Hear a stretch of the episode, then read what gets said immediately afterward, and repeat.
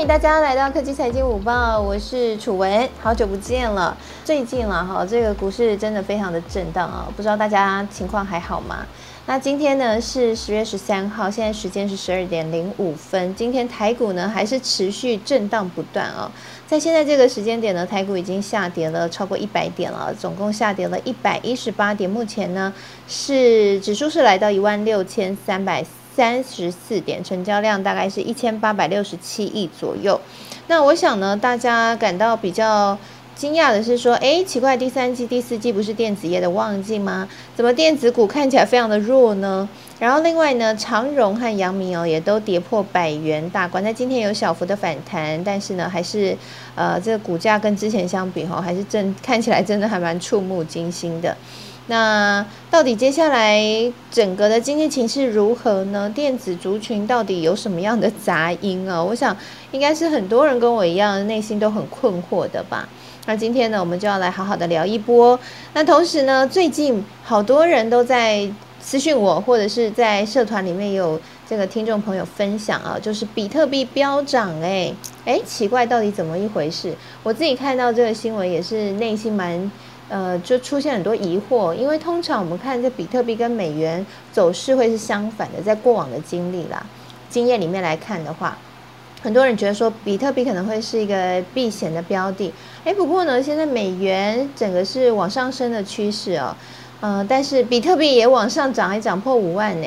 那是什么原因呢？诶，是因为萨尔瓦多这间这个国家把它纳为法定货币吗？萨尔瓦多为什么有这么大的能力？然后同时，它对这个比特币市场影响怎么这么大呀？那但是还是有人唱衰，到底应该怎么去看这样的一个呃比特币新兴的虚拟货币呢？今天我们也请到了比特币的达人专家哈，也是业内知名的大佬这个 Tom 来跟我们一起好好聊一聊。好，所以今天呢，大概聊的就会是这些的内容哈。那不免俗的，一开始楚文也先帮大家整理盘点一下我们这边收集到的一些重要的新闻。首先呢，就是电动车。电动车已经是今年非常热的话题，我们也聊了好多次哦。那除了特斯拉等等之外呢，或是国外的这个呃一些相关车厂，像中国车厂很积极，红海他们打造了这 M I H 的联盟，现在呢在这几天又秀出了。哇，这个电动车的影片出炉了，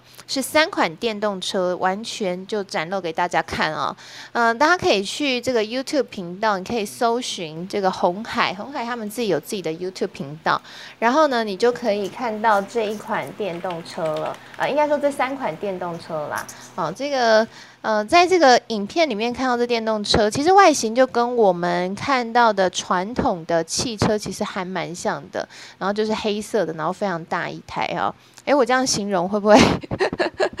会被被那个车市专家笑？不好意思，就身为一个女性，然后这个描述就是描述能力，描述车的那个外形能力有限哈。或许待会奇缘可以帮我补充一下。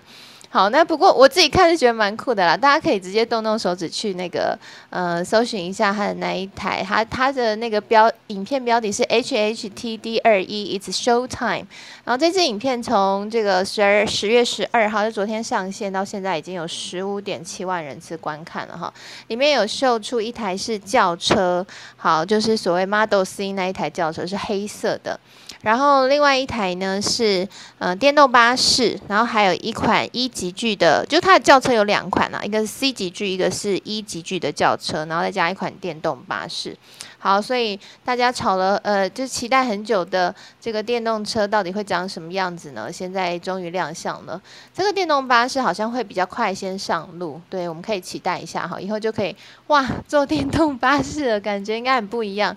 我想，如果你有买过 GoGoRo 的这个电动机车，你应该会感受到那个骑车感觉。因为我自己后来就换成，嗯，就是叫什么电电动机车，应该这样讲，可以可以这样讲吧？GoGoRo GoGoRo 的车，然后我觉得骑起来的感觉真的很不一样，就是它的。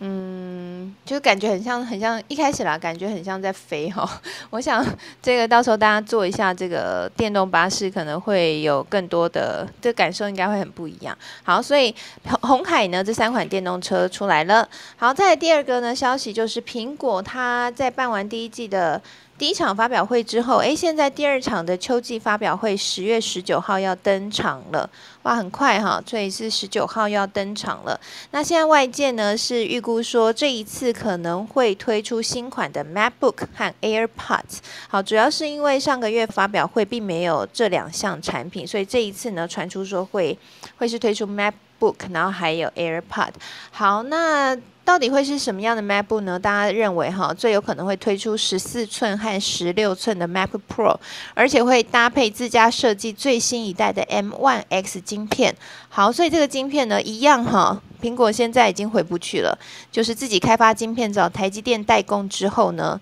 诶，这个发现真的很好用、很好卖，也赚很大，所以就继续这个走自己研发的路线了。所以它没有用英特尔的处理器，它是用它的 M1 X 的晶片。然后另外呢。呃，还会推出一款新款的 AirPods 3，那这一款可能会沿用 AirPods 无耳塞的设计啦，哈，大概是这样。预计还可能会推出一个全新的 Mac Mini 啊，听说这一款机身会更轻。薄，而且会搭载 M Y X 和 M2 的晶片，好，所以嗯，都是用自家晶片。那大家很好奇说，诶，除了这些之外，会不会也推出像是谣传很久的 Apple Car 啊，或是苹果智慧眼镜啊，或者是苹果扩增实境的头戴装置 AR 的这个 headset？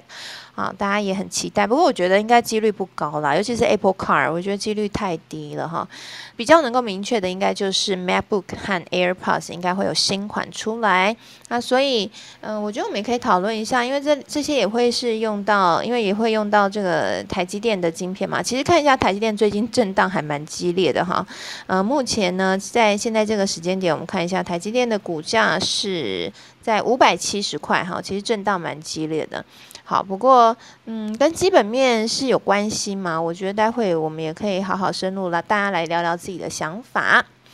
好，那其实呢，这一波电子族群的震荡啊，除了跟限中国限电有关系之外，还有另外一个就是晶片供应链的问题很严重。我想之前大家应该都有注意到新闻，就是呃，美国现在呢直接点名哈，要 台积电交出这个相关的名单，他们要找出谁到底到底是谁在囤货哈，囤晶片的货。那我这边有听到一些消息，其实其实现在台积电内部对于这个。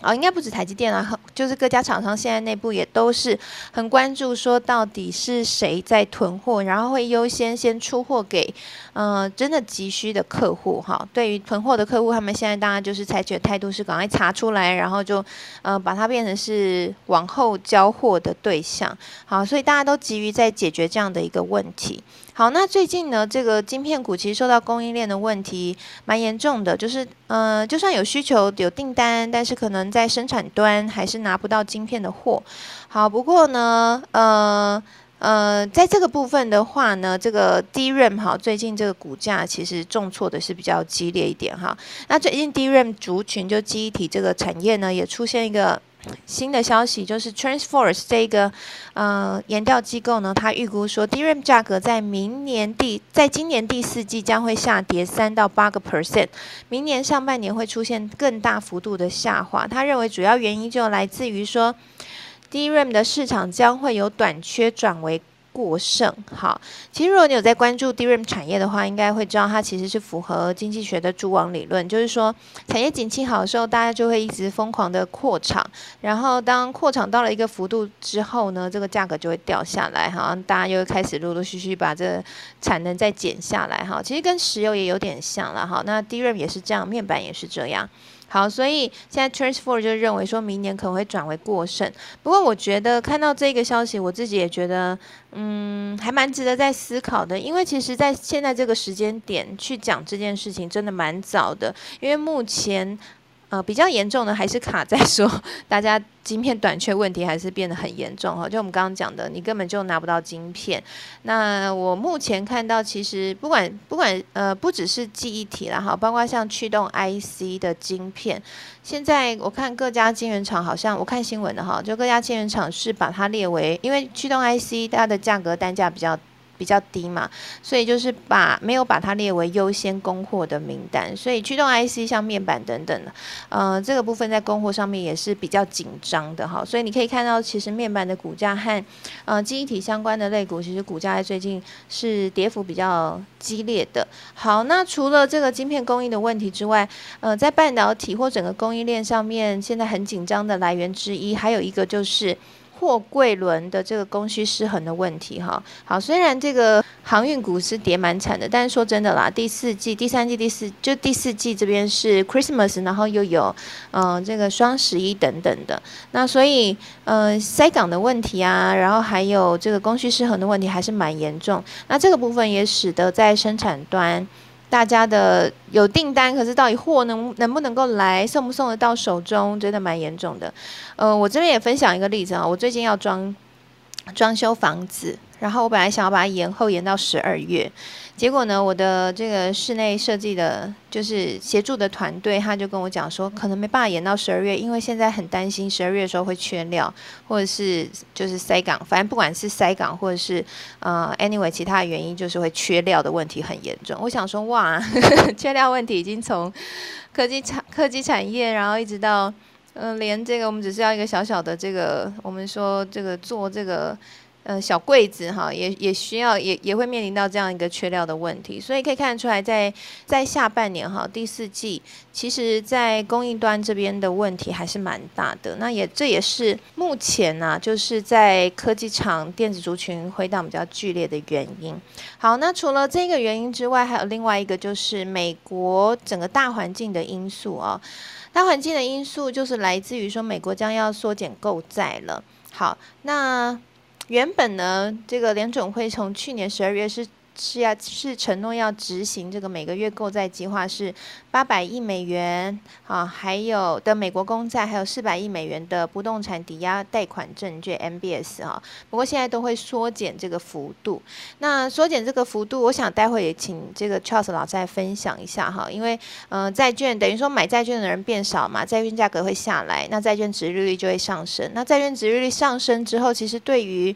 一些成长股来说，哎，它的这个一相比哈，成长股就没有那么有吸引力，没有那么有投资吸引力。可能哎，大家看这殖利率上升，就会去跑去买债券，对不对？那所以也使得成长股。的这个上升的力道呢，就被压抑下来了哈。好，所以其实大环境的这个因素也还在。那目前呢，有个最新消息，就是美国联准会主席、副主席克拉里达，他在礼拜二的时候说，费德启动缩减购债条件几乎已经获得满足了。所以意思是这个。反正就是会 缩减购债了哈，这条路已经很确定了啊，会升息这件事也很确定了哈，所以呃不用说什么了哈，大家这个呃目前就是走上这样的一个趋势了哈，那这件事情也使得美元开始走高哈，美元现在蛮强的。然后另外呢，就是九月份的非农就业数据大爆冷门。好，最近美股震荡的一个来源是来自这个九月非农数据大爆冷门，只有增加十九点四万人，远低于预期，所以显示出来说，大家蛮还是蛮担心这个疫情，然后缺工的问题还是蛮严重的。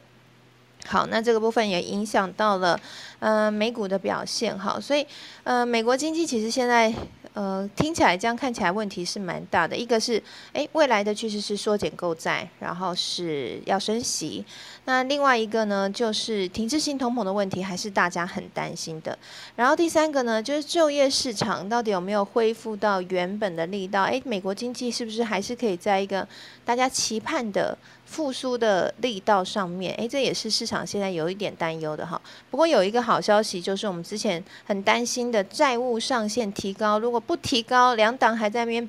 打骂来骂去，然后不赶快通过提高的话，这个美国就会债务违约。那这件事情已经解套了，因为现在国会已经达成协议，将债务上限提高到四千八百亿美元了，然后违约日会延长到十二月三号。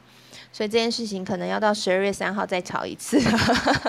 目前就结束了哈。好，然后最后一个消息就是比特币创五月份的新高，那到底为什么比特币会一直涨一涨，涨破五万美元呢？待会我们就请 Tom 来聊一聊。好，那我们首先先请这个奇缘哈来跟我们聊一聊。哎，你看这个苹果的新品啊，还有在红海的这个电动车推出哦，你自己看完之后有没有什么一些特别的想法？你觉得有吸引你吗？特别是红海的电动车。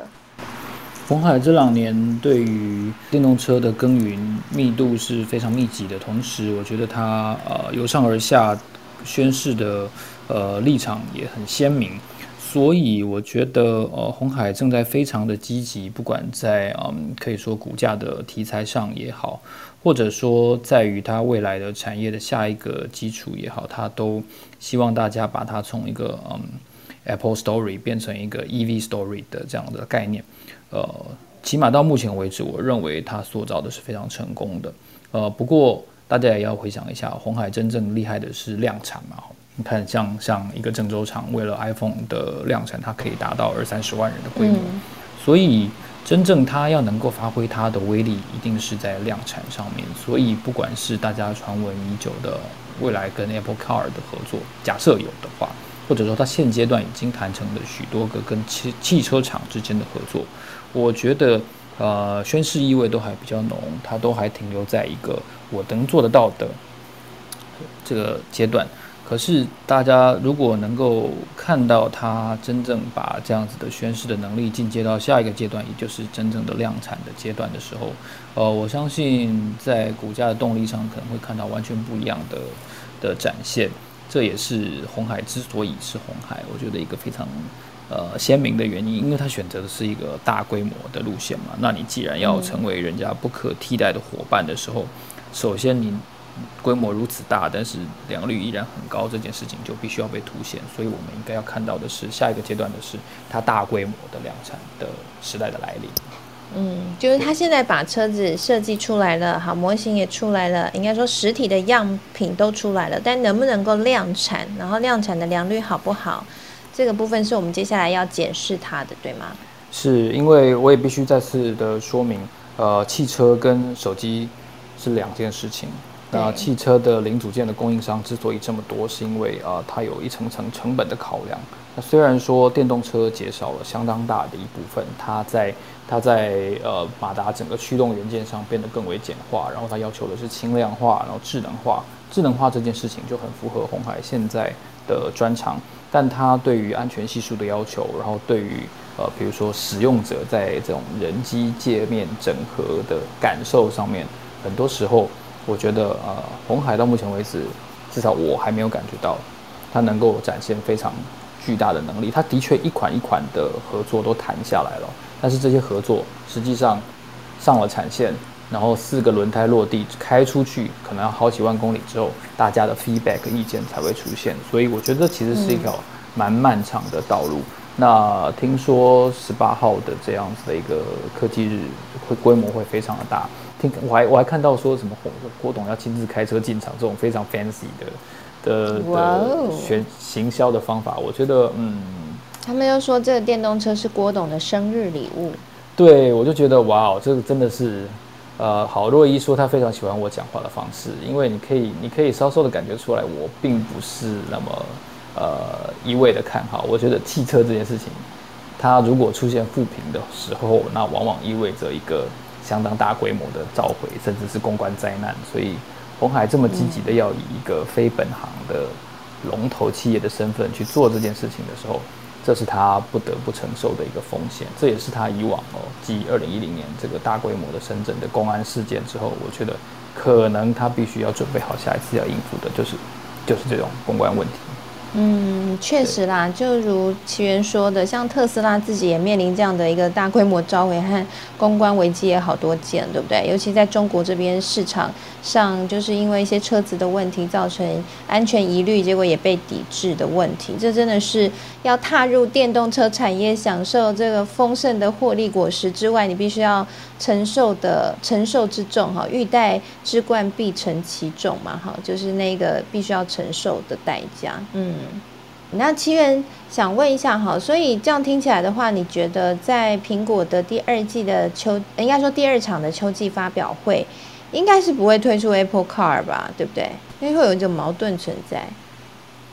呃，我我不知道会不会，但是以 Apple 的习惯，向来会喜欢给一些惊喜嘛。那特别是他已经默默的承受全球无数的骂名，说他缺乏创新，我看应该有十年以上的时间了。所以，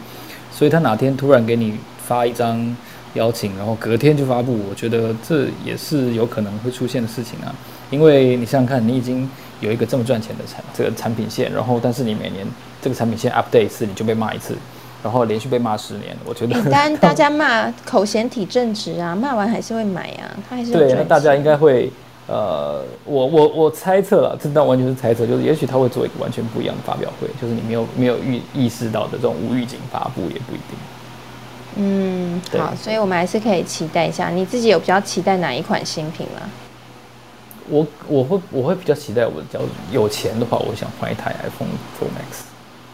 哦，OK，OK，就是之前已经发表过的。我以为你要新的电脑就不会了，因为我还是用这个一般的版本。嗯嗯嗯，了解了解。好，那聊到这个苹果即将要推的新品呢，我想最吸睛的，或者说投资市场最注意的，应该就是它里面可能将搭载的最新一代的 MYX 的晶片。我觉得啦哈，苹果它基本上应该是不会面临到这个晶片短缺的问题哈，因为我看大家都不敢得罪它，晶片会赶快给它用。那这一款晶片是不是可以带领苹果再创一个获利的高峰？七月你觉得呢？我觉得需要观察，因为这至少这个产品，我个人估计它似乎不是最主要的现金流来源。嗯哼，当然它会创造非常。呃，好的口口碑，特别是它上一上一代这个 M1，其实我相信让大家都嗯耳目一新。然后同时，它也树立了一个新的事情，就是当苹果收回来自己做的时候，呃，它固然有好几个厂供应商会因此几乎可以说是挂掉，但是我觉得这似乎是一个新的生态。那对半导体业也好，对它的供应商也好，我觉得其实。呃，这件事情跟红海的壮大有一个类似的地方，就是我收回来自己做的时候，呃，供应商会完全没有想到被替代，因为我们比如说，假设我替别人写稿，那假设楚文替别人主持活动，这件事情就是一个很单纯的供供给跟需求的关系。可是有一天，我的客户，哦，你的客户突然间，哦，你收回来自己主持，哦，我的客户收回来自己写。你从来没有想过被你的客户取代的时候，因为你都以为你会以为有一个更会主持的人，有一个更会更会写稿的人把你取代掉，但结果不是，是你的客户把你取代掉的时候，那样子的呃，不管失落感也好，或者说那样子的替代效果，我觉得是非常巨大的，因为你再也没有机会替他主持，他以后就要自己做了。对，这个事情是真的是我觉得影响产业生态非常巨大的一个例子。对，所以这件事情也使得英特尔的股价其实蛮有压力的啦，哈，主要也是来自这里。那大家也很关注啦，就是说到底现在半导体的杂音是怎么样的情况哈？我想问一下 Warren，Warren 现在整个业内的情况啊，这个供应链断裂的问题还是很严重吗？我觉得我个人啊，我个人觉得应该还是就是，我觉得应该是真的有人在囤。然后，我个人认为，其实要解决这个囤的方法，呃，我觉得还蛮简单。因为如果了解整个呃园区或是整个呃供应链的情形的话，就像台湾，我举例啊，我只是说举例啦，哈。像台湾最大的 IC 通路商就大连大嘛，两年前他还想要吃下文业，那其实大陆最大的供应商其实。应该最大的通路供应商，其实我觉得应该中美两方应该都知道是谁。然后前阵子不是有那个小鹏汽车嘛，他们必须被迫到市场上去买一个八百倍的车用驱动 IC 的原因，就是很简单，就是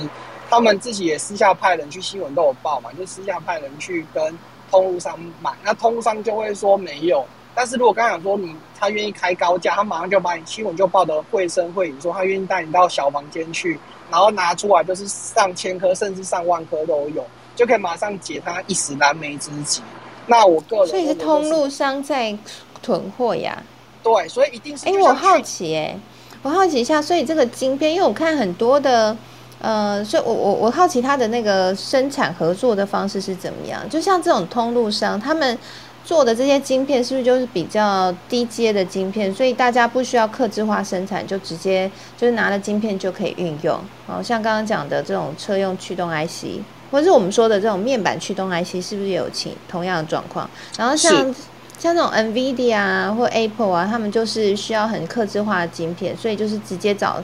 找代工厂商直接做，不会经过通路商，对不对？对，bingo。哦，所以我我猜的这样子。然后全世界五大车用驱动 IC 啊，还有包括一些像以前 TI 也是，TI 在这种他觉得他可以取代你这个通路上，就就把代理权收回来。那如果他觉得他需要你，比如说像中国这么大的省份，这么大的区域，然后有像欧洲这种也是很大的区，地广人稀，他一定要靠通路上的情形之下，他一定要靠通路上的通路。那这时候他们就会把代理权给他们。那如果大家去研究一下，其实通商的毛利不低哦，通商毛利都是至少就业界来讲啊，他们的孔明兄都是十五 percent 到二十 percent 起跳的。那以他们其他交还是会去呃低低买然后高卖的情形的话，其实在这一种缺货的情况下，他们的毛利一定都高的很夸张。那我跟大家讲，我为什么不认为那个 IC 设计厂在囤货？原因很简单，因为在财报里面，它一定一定可以看到它它的存货是多少。那全世界的 IC 设计公司，没有一家公司敢把财报做假的，除非他不要命了。那如果说他你看它上面它都没有存货，那没有存货的话，那他的货会卖给谁？一定是卖给那个通路商，就像大连大、文业这一种。但我说的是。我只举例，台湾的话，大连大跟文业应该不敢做这种事。我说大陆的类似像，像前阵子我看那个新闻讲说，因为我我也还在研究他们最大的通路商是谁，好像是叫博什么的博士还是博什么的。那他们的他据说他们是大陆那种超过一半以上，就像大连大那种市占率的的通路商。那如果他今天跟你讲没货，你会相信吗？我当然不相信，因为你想想看，呃。高通、联发科、英飞凌的晶片都卖出去了，就卖出去了之后，就像那个呃刘德英讲的，是说，那他都已经出货出去了，那 IC 设计 IC 设计商的里面也没有库存，因为他们其实就是无晶原厂的公司，他也没有他也没有库房要去囤这些东西，因为他本来就是一个呃左手设计、右手出货给通路商的公司，那唯一有大的仓库可以囤货的。大家应该就猜得很清楚，就是通路商，所以我个人认为，高通也会直接卖晶片给通路商，对吗？然后也会直接卖晶片给手机厂，对，他会卖给手机厂。对，除非你是那种白牌的、贴牌的，你才有可能会从通路商那边拿到。但是手机晶片 App 比较特别的是，因为你要做成手机，所以你一定会直接卖给手机厂。可是其他的像驱动 IC 那种，呃，不是刻字化的，或者是不是公版的。嗯哼，那所以这样的话是通路商不是直接直接找代工厂去要晶片，他其实还是是跟 IC 设计厂要晶片，对吗？是，没错。哦，那所以那所以现在那那所以现在查查查查到代工厂那边，就是要这样交出客户客户囤客户名单，然后看是谁囤货，其实。关键不会在他那里，应该还是要从 IC 设计厂去查，对不对？但是 IC 设计厂其实没有囤货，它应该只是大量出货给先拿，可能在通偷囤货的通通路上，所以现在货应该都是卡在通路上那里。对，所以这是你的推论就是了。对，而且如果是刻字化的话，我个人认为，如果是刻字化，你它一定出到走机厂或者是呃车厂去。可是像车厂遇到的是，它大部分的零组件其实都不是刻字化，都是通用化的。疫情一月份还没有发生的时候，二零一九年年底，全世界那时候不是都发现很奇怪的是，口罩突然间不见了，都被人家买走，然后寄到某个国家去。那其实这次的晶晶片，其实大家如果去发现的话，就会发现晶片哦，已经在去年年讲法也很简单，就是很多人都怕被断货，因为中兴、因为华为、因为很多公司被被列入实体名单了之后，它就会被断货。所以像去年小呃不是小呃小米，就是那个。无人机的那一个大疆，他那去年后来他后来被解禁了。他们通常都有有一个习惯，就他们如果听到风声，他可能会被列入清单。他如果你是他主人，如果你是他，你第一件事情是你是执行长，你会怎么做？先叫采购部门把所有市面上可以买得到 IC 就先给我买回来，对吗？嗯，对。如果你可以买回来，而且如果你可以撑四年，如果是我，就买四年的量。原因很简单，我个人认为啊，不是不不代表任何的意见，我个人认为。如果我是策略家，是他们公司的执行长或是策略长，我一定买四年。原因很简单，等到下一任总统上来了的时候，如果他愿意给我解禁，至少我这四年之内我撑得住啊，合理吧？可是四年内的规格不会变吗？他不会到时候买买到一个 out 通常不会，因为这种车车用 IC，像那种整流器啦，然后呃电压转换器都固定了，那都是固定，而且你要打入车厂，就像红海自己也花了十年以上，它打入一个车厂，那验证要验证很久，所以它规格不太会变。就像你呃，你们印象。你的手机的手机这样对对了，像手机的那个小方块有没有？你会发现，虽然说大家有什么快充之类等等，可是你发现哦，除了快充的那一颗晶片不一样之外，它快充里面的整流器，你会发现，如果你仔细看你的那个手机上面的那个的规格，它会跟你讲说五伏，然后两安培，它如仔细去看一下，那个五伏跟九伏，从以前到现在，你就没有看过它电压有改变过，然后你就发现你的车子有没有插的那个车充的那个，它永远都十二伏。你会发现二十二三十年来都没有改变过，所以它那个都已经被认证。也就是说，对这一种呃通用的 IC 车通，特别是通用的车用 IC，你如你根它根本就是通刻字化，所以你要囤货太简单。我今年没卖掉，我明年可以卖，我后年可以卖，只要我能够撑四年，我就不怕我被断货。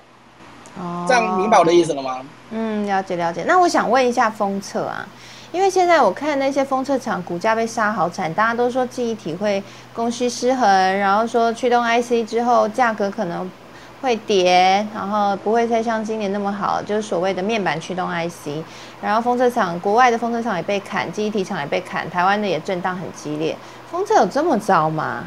呃，我个人不这么认为。我跟大家讲原因很为什么？第一个，呃，中国大陆的封测厂。占了全球，它是它已经目前是几乎快机械性第一大，它占了三三成多的产能，然后马来西亚大概占一成多，那台湾大概占四成多。那比较特别的是封测厂的部分，如果你是跟机体有关的，你当然会受到机体的的那个呃价格的影响而。而且而会有上下的震荡。可是如果你今天你是它的封测价格也是跟记忆体价格联动，没错嘛？哈，对，没错。可是如果你今天做的不是记忆体，是做这一种驱动 IC 的，或者是你现在驱动 IC 很缺，或者是你做的是呃像那个手机的高阶处理器的这一种，你就不会受到影响。对，所以要看你的封测是哪一种封测。所以如果大家有去注意的话，它产业虽然是同一个产业，可是它不同的类别会造成说。它的呃客户的需求不一样，然后就会影响到你的呃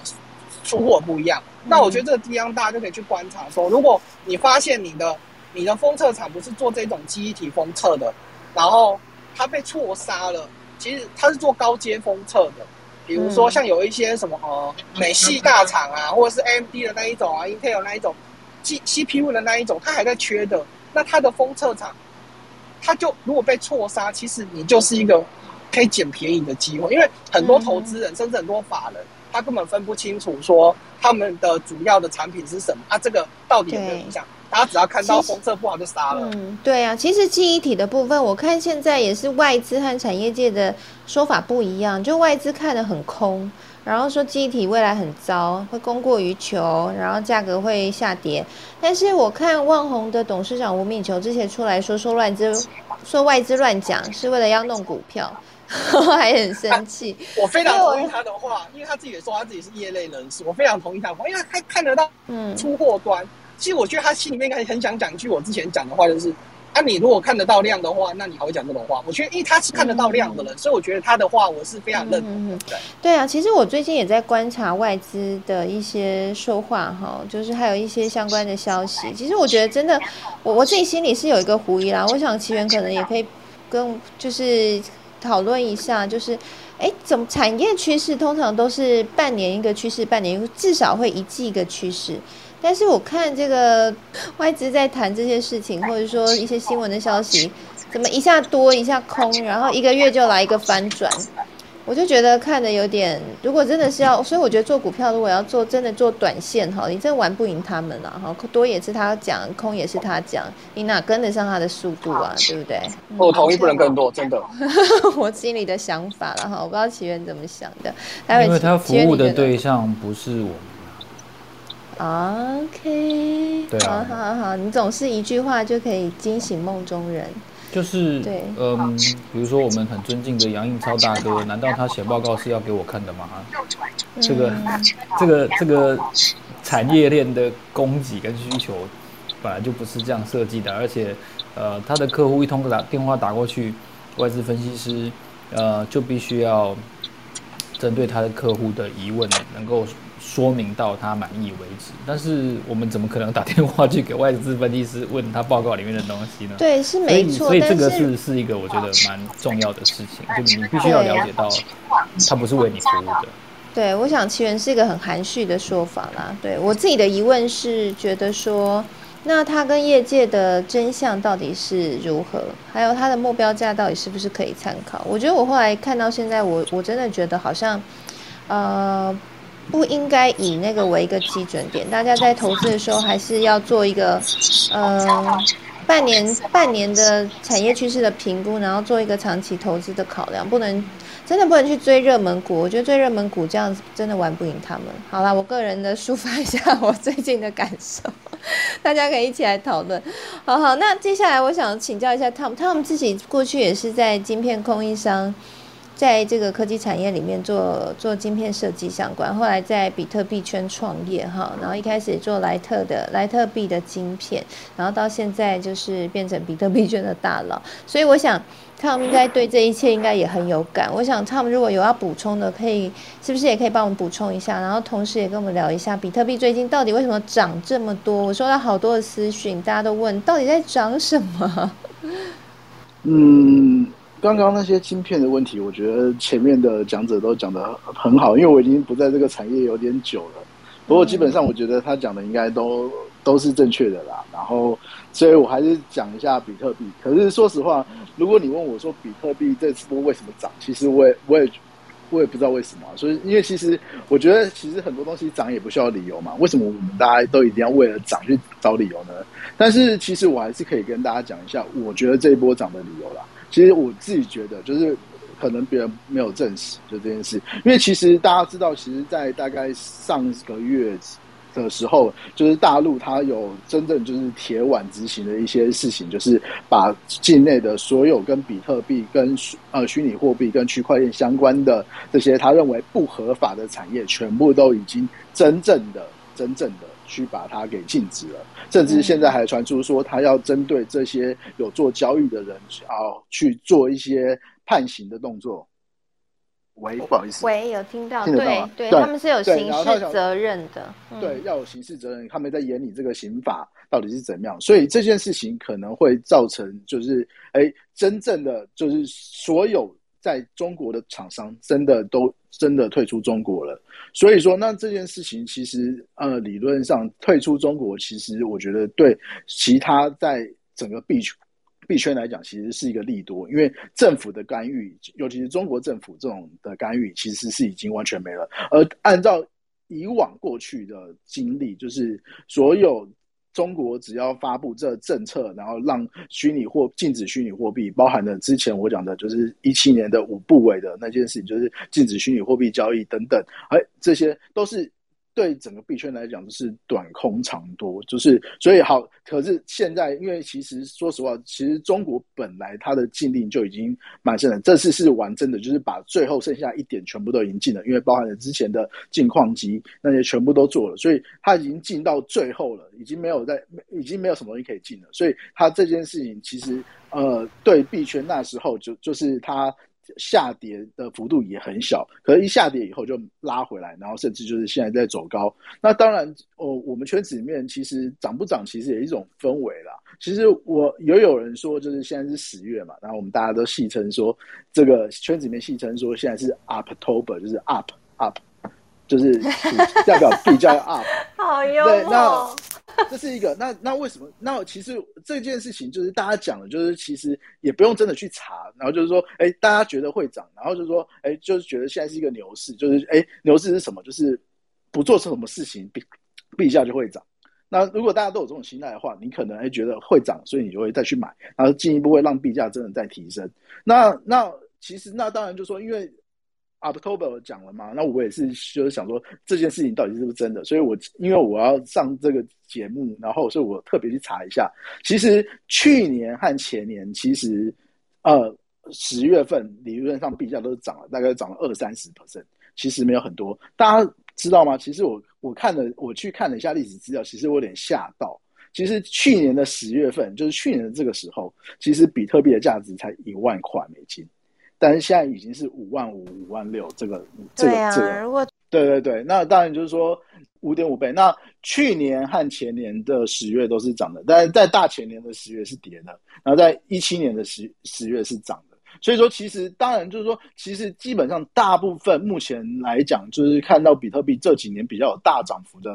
的这个时段，大部分都落在从年大概从年底开始啊，然后可能涨到农历春节前，然后可能就哎就有一些可能大家有一些呃可能要发红包，中国人要发红包嘛，所以通常过年农历春节前可能会跌，依照经验法则是这样，所以但。但是实际上来讲，这个只是仅做参考，呃，不是一个 financial advice。对，所以基本上来讲的话，可能大概就是有这种感觉，十月可能大家觉得会涨，然后对啊，大我目前的想法就是这样，就是其实哦，我你如果你问我要为什么会涨，其实说实话，我觉得他们讲的都不是原因。当然就是说这一波从五万一涨到五万五，有一天突然就是。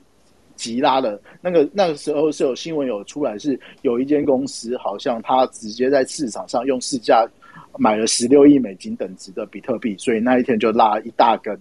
那当然还有另外一个东西，就是我看到的观察到这一波的现象是，其实这一波的。币来讲，因为大家知道区块链上不是只有比特币，区块链这个族群，大家现在泛称区块链，其实不是只有比特币，还有很多的其他币。但是呢，这一波涨的话，主要是比特币，就是我们称为大饼在吸血。那通常我们觉得说，比特币涨它是真的涨，那其他涨就是其他币如果涨得比比特币还凶，就有点像群魔乱舞。那目前来讲的话，就是可以看得到这一波来讲的话，是比特币它的总市值。占占比是在提升的，所以我们觉得这波应该算是增长。所以我觉得，如果是如果是真以我们过去的经验来说的话，比特币涨的时候，其实它回档的，就是短时间之内回档的几率会比较低。然后其他的小币有时候后来就是会跟上这样。嗯，所以说，所以说这也是一个可以参考的一个点啊，就是我们自己的观察，因为这是这是比特币在涨。哦，那其他币反而就是涨得没这么多，就像以太币，就是以太币前几个前一两个月其实涨得比比特币凶，但是最近就这这就还没有没有太跟休息了，休息了，嗯，对，所以听起来主要涨的一个原因，除了说好信仰者本来就认同未来虚拟货币。会变成一个很重要的一个呃币的来源哈，一个交易的来源的这样的一个信仰之外，那另外一方面就来自于终于利利空出尽哈，中国这个大可能会影响到市场非常大的变数，现在这个变数可以说是完全的根除了，因为它已经禁令禁到底了哈，你如果今天只要完毕，你就有刑事责任，所以等于说把这这一块整个杀光了。所以未来整个币圈就比较不会有这样的一个黑天鹅可能会飞过来。对，他们包含那一些微信的群啊，然后那些就是在呃微博的那些已经都已经全部都解散了，所以他们都四散到各各地，然后可能就是到 Telegram 上，然后可能也很多都加入台湾的这些群啊，因为本来是中文的，因为中国就是连那个就是讨论群都不可以有。所以其实现在币圈真的还蛮蛮震荡的哈。不过在整个如果从市场面来看的话，就是比特币价值不断的提升。之前我们看那个萨尔瓦多把它列定为法币的这一部分，是不是也是有助长？我觉得是有了，就是说，当然就是说，哎，其实他国我看的新闻是说，他国内本来就是，嗯，本来他预期不会有这么多人装钱包，但是也有人装啊，也装的。人数超过他的预期的一倍嘛，然后当然就是说，其实之前也有提过嘛，就是说，呃。萨瓦多这样做，其实也会可能成为一个领头羊。其实很多的加勒比海的那边的这些，就是经济比较不稳定，然后它的货币比较价值比较稍微比较波动的国家，可能也会考虑把比特币变成它的法定货币。甚至呃，当然我觉得其实比特币其实变成法定货币还是不够，那可能它还会把一些稳定币，就是我们称的稳定币，大部分都是指比如说 USDT。USDC 这种就是对美元稳定的币，当也可以把它当做一个储备。那如果这样的话，那基本上来讲的话，如果是呃你交易的话，也可以使用 USDT、USDC。其实，在某个程度，它就变成一个美元美元系的国家。对，如果对，所以说基本上来讲，如果说哎，只有比特币当然动荡，但是我觉得比特币是一个范畴，它有可能会把一些就是这些稳定币也纳入进去，然后用之后就是支付，可能就是用走一些这个区块链的货币，然后就是那当然就是说它有一些好处，就是说呃，毕竟呃本来的这个美元的这个管道都是透过银行监管。对不对？就是叫你要走任何，你就你不可能直接汇出去。然后，当然你可以除了地下汇兑，但是不容易找，对一般的人民不容易找到。但是现在来讲的话，你只要持有 USDT、USDC，那基本上来讲，你就可以跟国外的人直接做交易，完全不需要中间人了。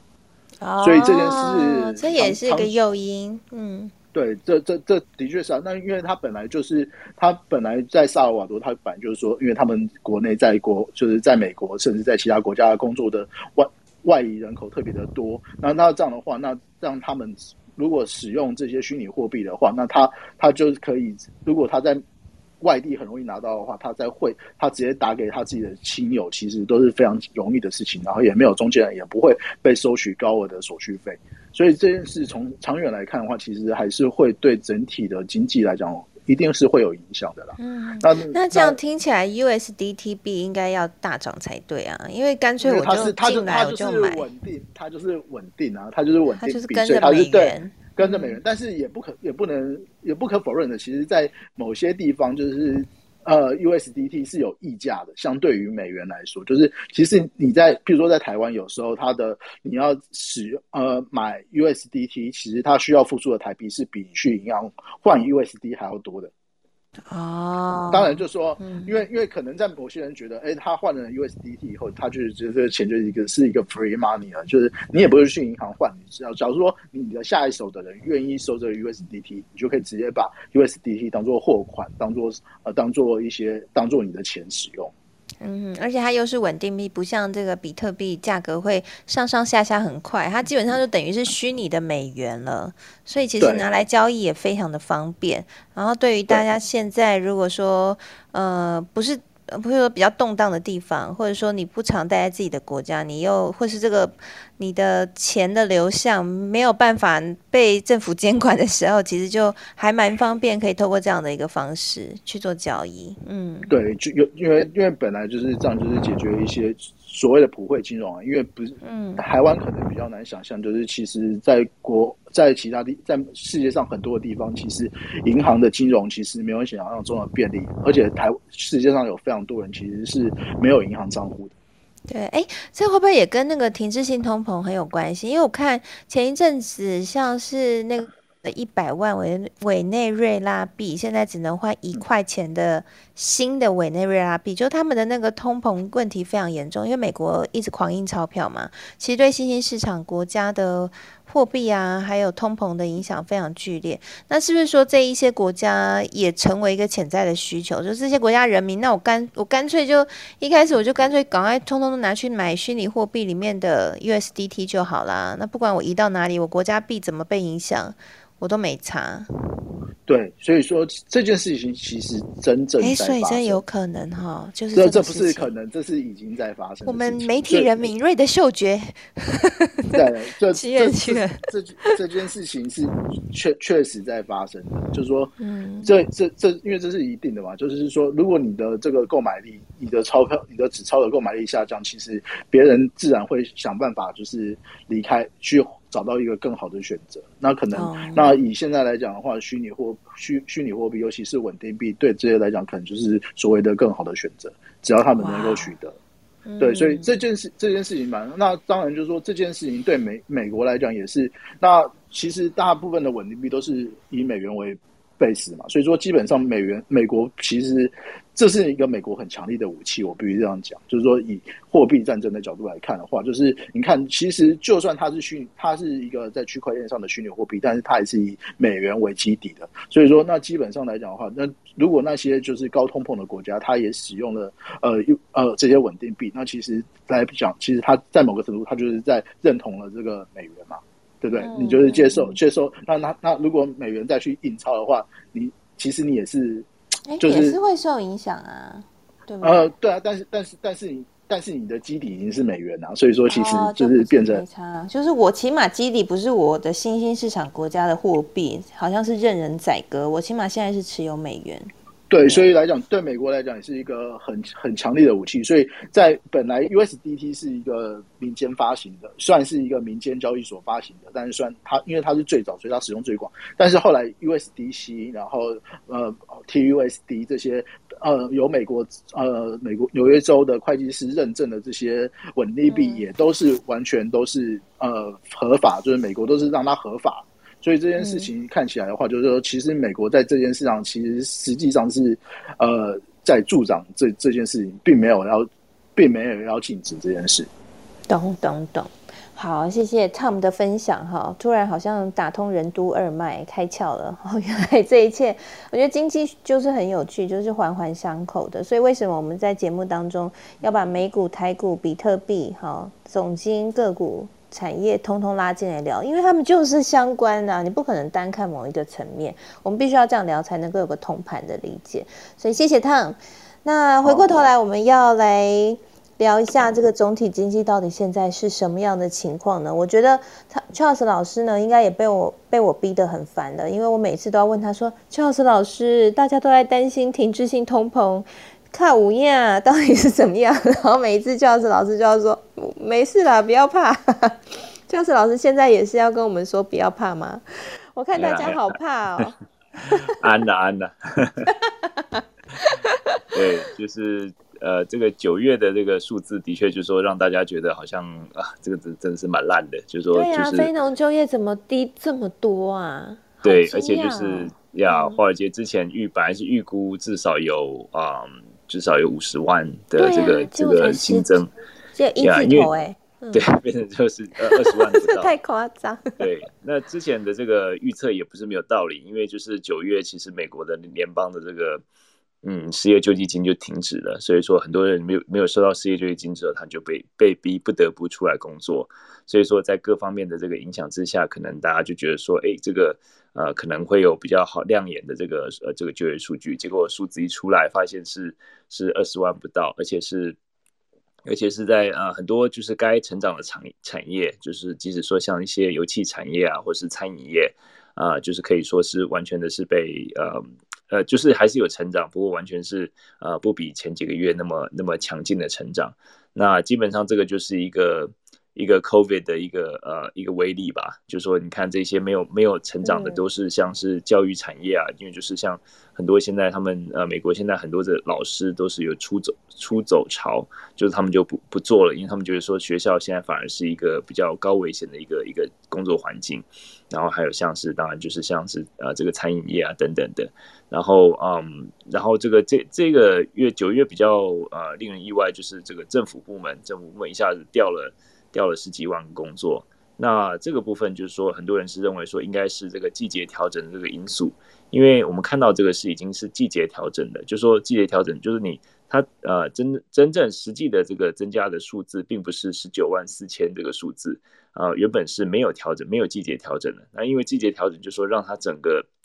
全年的这个啊数字看起来比较啊比较不会这样子，好像上上下下，它是一个比较啊算是一个平均的一个一个一个过程。那这些季季节调整的这些因这些因子都是过去几年在在这个没有。没有疫情的时候啊，就是沿用已久的。所以说，你同用同样的这些呃这个调整因子来调整到今年的这个数字的话，那当然就是会很多就是显得呃很，就说有些时候调过高，或是像这个月就是调的过低。所以说在呃可能就是不用太过紧张，因为就说嗯，当然就说像有一些产业，就说感觉好像呃的确是有受到 COVID 的影响，不过这个也是有这个季节调整的因素在里面。那不过你回头看这个失业率的话，其实它是就是一下子从五点二跌到四点八。那这个有一部分当然是劳动参与率降低了，不过也是看到啊，因为劳动这个失业率跟这个啊非农就业数据其实是两个不同的这个 survey，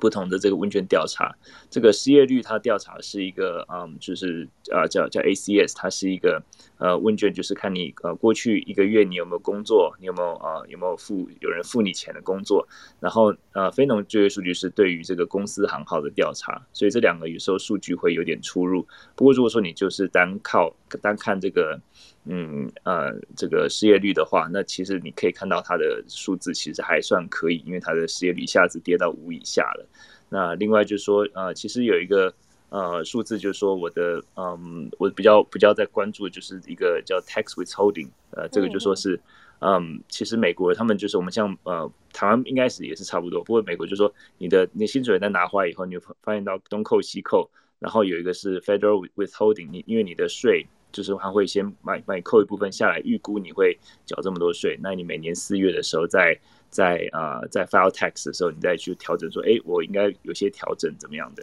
不过这个呃，tax withholding 就是说，你的收入越高，当然你的这个联邦政府的它的这个先预留的税当然是越高。这个这几个月的数字都是还蛮强劲的。那也就是说，其实企业啊，还有一些啊，至少就是比较嗯高收入的一些啊族群，他们的收入一直还是有稳健的上涨。那而且这个就是比较反映到说，这个嗯，其实呃就业率、失业率跌到一定程度之后，它的呃，就是你就没有办法用同样的速度增加这么多的工作了，所以说我觉得是这个九九月的数据比较像是一个呃经济发展到现在这个程度的一个一个呃算是算是不能说意外的结果啦。不过当然是说如果说能够更好一点，当然是越好。不过像。刚才讲到联总会他们的呃，并不会呃说，并不会改变他们的这个购债时程，因为之前鲍尔就有说过，他不需要一个啊一个很好的一个很亮眼的就业报告来。呃，来这个改变它的呃，来来来这个呃，改变它的购债时程。那也就是说，这个他们也刚才说过了，就是这个副主席他说，呃，他们的购债时程的购这个条件已经满足了，包括它的通膨啊，还有这些呃就业数据虽然不是很亮眼，不过他们就是呃，应该还是会继续，因为呃，我想这个工资的呃上涨其实也是不只是大家有亲身有感受感受到，这个九月这个数据的，大家也看到它年增率。薪资年增率大概是百分之四点六，然后这个餐饮业的这个油气产业的年增率是高达百分之十，将将近百分之十一。那也就是说，这个其实工资的上涨，其实整个产业也是有感觉到了，就是这些雇主啊等等的。所以我想他们就是嗯，可能会开始这个呃，可能就是最最快可能就是十一月会会开始减少购债的时程，对。嗯，了解了解，十一月那快到了。我我想问一个问题是，大家现在很担心说美国经济会有下行的风险，就是可能没那么好啦。我看现在，哦，现在真的空方言论好多。Charles 老师怎么看呢？美国接下来经济状况会不如预期的好吗？嗯，经济状况我觉得说应该还是审慎乐观，至少对二零二二年来说，就像我刚才说，其实很多，嗯，像是哎，刚才罗伊有提醒我，这个 tax 以后就是预扣所得税，谢谢，呃，就是就预扣预扣所得税，这个其实是一个还蛮。呃，蛮精准的一个一个一个预测，因为它就是因为你呃收入太低的人就没有那么，你甚至就不用缴税嘛，所以你这个数字越高，就比如说你的产业表现越好，尤其是那种高收入的一些工作，那这个部分的，就是嗯，我觉得说最近几个月看起来都蛮强劲的，然后啊，整个企业的情况其实呃，其实这个美国消费者他们呃，虽然说这个呃。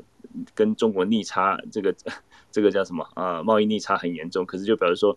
这个美国的这个消费者的消费能力还是相当强劲，因为你进口多嘛，那全世界都还没有呃复苏，所以你出口少，所以说这很多迹象来显示，就是说，比如说美国的一方面就是产业它还是在还是有那个呃燃料在继续往前进，那另一方面消费者的这个啊消费动能还是蛮大的，那它或许消费的形态不一样，它可能就不是。再回到实体了，可能就是不管是电商或是其他的这个呃方式来来购物，然后嗯，呀，我觉得基本上动能还是在了。那当然是 COVID 有它的影响，不过我觉得就是二零二二年来讲的话，没有那么糟啦哈。对，我觉得应该美国应该还算是审慎乐观的。嗯，所以基基本的经济层面看起来应该是没有太大的问题。刚刚 Charles 老师以一个身为美国经济学家，而且是一个。呃非常专家的角色来看这整个最近市场上一些纷纷扰扰的言论哈，我帮大家总结：第一，停滞性通膨没有想象中的这么严重，应该是不至于会造成；第二，美国经济应该是审慎乐观的发展。啊，应该不至于会有什么啊，大家讨论的可能很惨啊，下行风险等等的。所以谢谢肖老师老师帮我们厘清这两件事哈。我我其实内心看数字，我。我是猜测，没有像 Charles 老师那么专业，但是我也是大概跟 Charles 老师，因为一直以来都有访问 Charles 老师，所以我也是内心觉得应该没有那么严重。但是我觉得有时候看新闻啊，或是看那些外资报告啊，我真的看到最后会怀疑，会怀疑人生，怀疑自己。我会想说，真的那么糟吗？我不知道起源有没有这种感觉。然后，但是我想真的透过我们呃多方这样一起讨论哈，然后再请 Charles 老师来看这些数据，我们一步一步来理。我觉得大家还是要保持冷静和保持理性。我觉得现在整个市场的震荡比较明确的，我们只能说一句，就是资金潮要退了，没有那么多的钱在股市里面，所以股市本来股市价格要起来，一定要很多人在里面玩嘛，所以玩的人没那么多了。我今天看到一个新闻，中石户啊。好，还有大户哈，现在撤退的也蛮多的，所以可能钱没了，好，然后大家就走了，好，所以你可以看到当冲数量，其实这去年啦，哈，台股这个当冲非常激烈，然后短线交易也非常的活络，那可能这些都会没了，但台股真的就不值得投资了吗？我自己的观点是，其实在这个时候我们更要冷静，去找到那些呃具有基本面的，然后公司财务体质是好的。然后同时，它的值利率刚好这样这一波震下来，跌下来蛮漂亮的哈。然后把你的资产做配置，要记得资产做配置，把一部分的资金先，然后去做长期布局。我觉得这个时候。不要跟着市场，就是啊惊吓啊，然后就啊一下子把所有的亏损部位通通砍掉，然后没有去检视说你亏损的部位它到底是不是一个好的公司，就被吓跑了。哎，你怎么知道外资是不是要把你吓跑之后，它要低档回接，之后再炒一波？好，你刚好就成为韭菜。所以呢，大家真的我们一起保持冷静，然后对市场的讯息一起来做一个厘清。那我们一起努力，好，希望呢未来会越来越好。好，相信啊，我们一定可以透过群体的力量。未来会更好了哈，好，OK，那我们今天呢，这个科技财经五包就在这边告一个段落了。今天是我们的九十九集，我们这个礼拜五不会开放，在下个礼拜的时候会开，礼拜一会开放哈，会将是迎接我们的一百集。好，因为也已经到了一百集这个整数关卡了。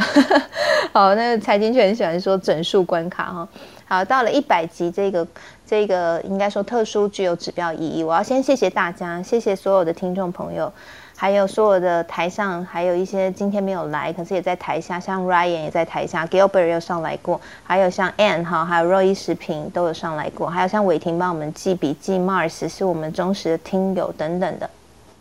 好，谢谢你们陪伴我们。再再来到一百集哈，那未来的节目会不会有一些变化，或是会怎么走？我可能会再跟我们的专家朋友，还有像奇缘呐，一些我们的老班底们一起来讨论一下。那也欢迎大家持续继续来发了我们。如果你在呃今天中场才进来，没有听到前面精彩的分享的话，呃，邀请你可以去加入我们的脸书社团“科技财经午报俱乐部”。好，我们稍后会将音频放在里面。那或者是你可以上到 Apple Podcast 搜寻“科技财经午报”，你就可以随选随听我们的每一集节目。那祝福大家这个礼拜都可以很顺利喽。那我们就下礼拜一见了。谢谢所有的专家朋友，拜拜，谢谢你们。